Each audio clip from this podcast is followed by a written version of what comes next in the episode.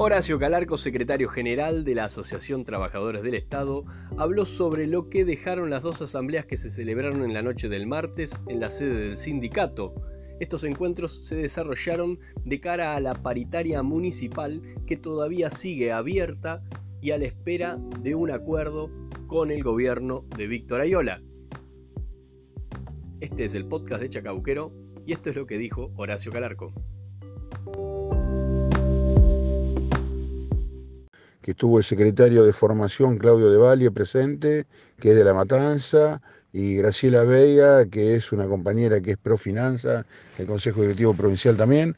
Fue una asamblea muy interesante, con mucha participación de ambos géneros, lo que te puedo decir, que se le puso un piso eh, de porcentaje eh, lo que por lo que se pretende, eh, que hubo más de 123 compañeros presentes, eh, se aprobó todo, pero hubo un gran debate en, la Asamblea Extraordinaria, que hay mucha firmeza y mucha determinación en los trabajadores y la información que tenemos del resto de lugares de trabajo también.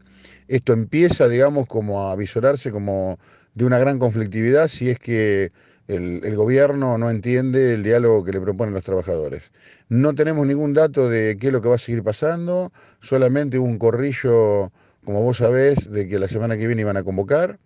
Este, pero la verdad que vamos a ver. Eh, lo que sí se definió también es que una medida de, paros eh, y también de movilización. Así que vamos a ver eh, cómo se define, qué carta juega el, gobierno local. Nosotros pretendemos llegar al mejor acuerdo posible. Esperemos que el gobierno esté abierto a eso. Y si no está abierto, no nos importa. Vamos a seguir este, en lucha. Estamos en pie de lucha. Muchas gracias por haber escuchado este podcast y recuerden que pueden encontrar a Chacabuquero en Anchor, Spotify y Tuning Radio.